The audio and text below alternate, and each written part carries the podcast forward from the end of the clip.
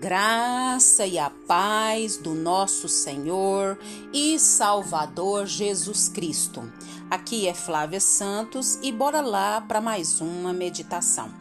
Nós vamos meditar nas Sagradas Escrituras, no Evangelho segundo João, capítulo 8, versículo 46. E a Bíblia Sagrada diz: Qual de vocês pode me acusar de algum pecado? Qual de vocês pode me acusar de algum pecado? João 8:46. Oremos. Pai, em nome de Jesus, nós queremos pedir ao Senhor uma vez mais perdão dos nossos pecados. E nós podemos pedir perdão dos nossos pecados em nome de Jesus, porque foi Jesus que morreu na cruz para nos salvar, para nos libertar, para nos transformar. E é no nome de Jesus, no poder do nome de Jesus, é que nós pedimos, nós suplicamos, perdoa os nossos pecados e nos ajuda naqueles que nos são resistentes. Pai, nós clamamos a Ti nessa hora, Pai. Limpa-nos, purifica-nos, santifica-nos com a Tua desta fiel. Pai, em nome de Jesus, agradecemos ao Senhor por mais um dia, agradecemos ao Senhor, Pai, por tudo que o Senhor fez, tem feito, sei que fará por nós, em nós e através de nós. Nós não temos palavras para expressar nossa gratidão por todo o amor, cuidado e zelo para com a nossa vida e para com a vida dos nossos. Clamamos a Ti que continue falando aos nossos corações, pois somos carentes do Senhor, somos carentes da Tua palavra, somos carentes do alimento que só o Senhor pode dar, só o Senhor pode saciar nossa fome, Pai, de Ti. Nós te pedimos nessa hora e já somos agradecidos no nome de Jesus. Amém. Nós vamos falar sobre culpa. Culpa uma palavra tão pequena, mas tão forte o sentimento quando se tem ele, né? O sentimento de culpa. E nós estamos comemorando a Páscoa, falando da morte de Jesus, da ressurreição de Jesus, de tudo que Jesus fez para nos salvar, para nos libertar das trevas para a sua gloriosa luz. Então, Páscoa é Jesus, o Cordeiro de Deus que tira o pecado do mundo. Jesus, um homem sem culpa. Esta foi a conclusão de Pilatos, o governador romano em Jerusalém, lembra? Com razão, escreve o autor da carta aos Hebreus, dizendo que Jesus foi tentado em todas as coisas, hum, a nossa semelhança, mas sem pecado o único homem sem pecado, o único homem sem culpa, Jesus Cristo de Nazaré. E diz mais: portanto, ele é capaz de salvar definitivamente aquele que, por meio dele, aproxima-se de Deus, pois vive, oh glória a Deus, e vive para sempre para interceder por eles. Está registrado lá em Hebreus 4, 15, depois 7, 25. Conta-se que certa feita viajava lado a lado um botânico e um advogado. O botânico era cristão, já o advogado era cético. O botânico falava com entusiasmo da variedade dos vegetais, que, segundo ele, revelava a sabedoria de Deus. Já o advogado justificava sua incredulidade dizendo conhecer muitos cristãos que levavam uma vida pior que os não cristãos. Para surpresa sua, o botânico concordou que, infelizmente, há pessoas que se dizem cristãs, mas que comprometem o nome de cristão. Estes, afirmou, serão julgados por Deus. Aconselhou então o advogado a também descobrir defeitos em Jesus. Este, entretanto, prontamente respondeu: Em Jesus não encontro defeitos. E nós também não encontramos, como aquele botânico também não encontrou. E isso me atrai em Cristo, disse é, o advogado.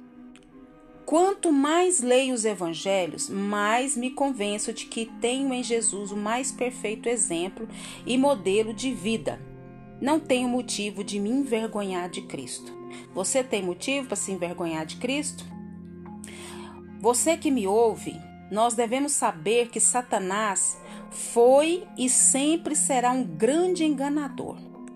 Ele gosta de revelar a mim e a você os defeitos dos outros e, ao mesmo tempo, desviar a nossa atenção dos nossos próprios pecados.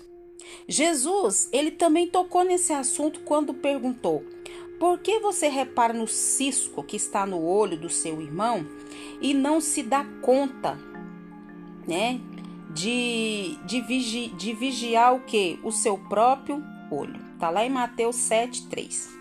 Então, é Jesus que nos aconselha a tratar primeiro os, o, o nosso próprio, a nossa própria vida, o nosso próprio pecado, para nós termos condições de ajudar o nosso próximo.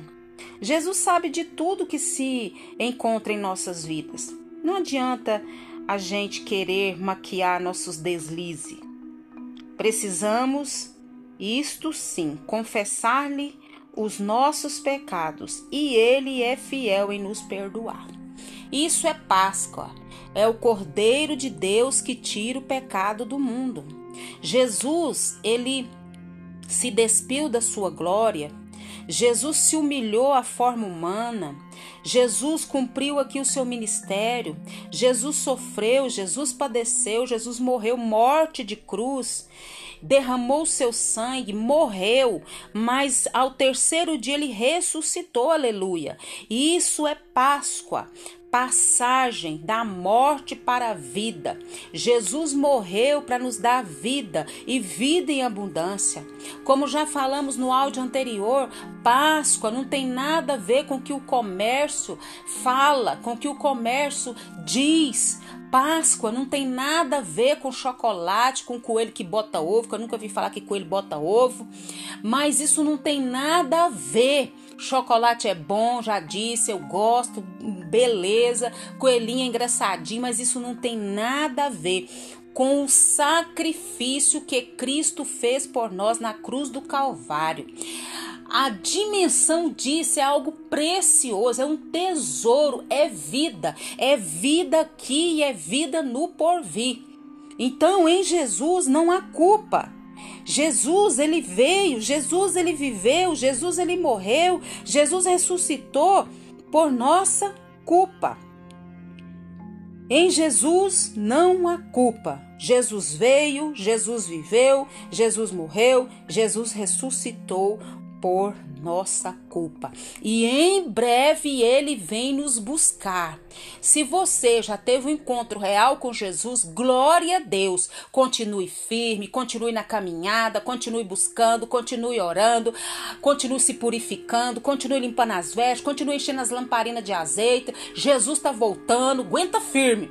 E você que ainda não teve um encontro real com Jesus, não tem certeza da salvação, o momento é agora. Confesse os seus pecados, reconheça que é pecador, reconheça que Deus é o Criador do universo e que Ele mandou Jesus para nos salvar, que Jesus cumpriu tudo que ele devia cumprir, morreu, ressuscitou e em breve vem nos buscar. E peça a Ele para escrever o seu nome no livro da vida. Em Jesus não há culpa e que o Espírito Santo de Deus continue falando aos nossos corações. Pai, em nome de Jesus, nós queremos agradecer ao Senhor por mais essa rica oportunidade de falar do teu amor.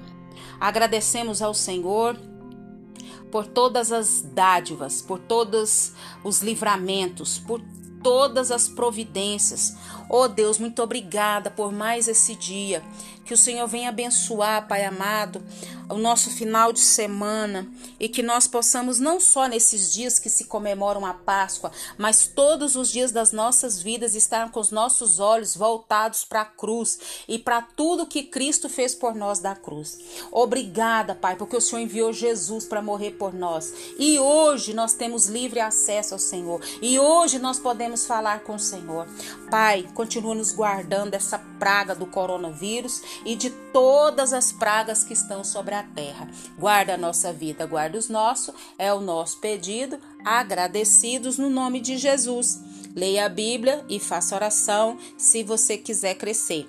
Pois quem não ora e a Bíblia não lê, diminuirá, perecerá e não resistirá. Páscoa é Jesus, o único homem que não há culpa. Fui.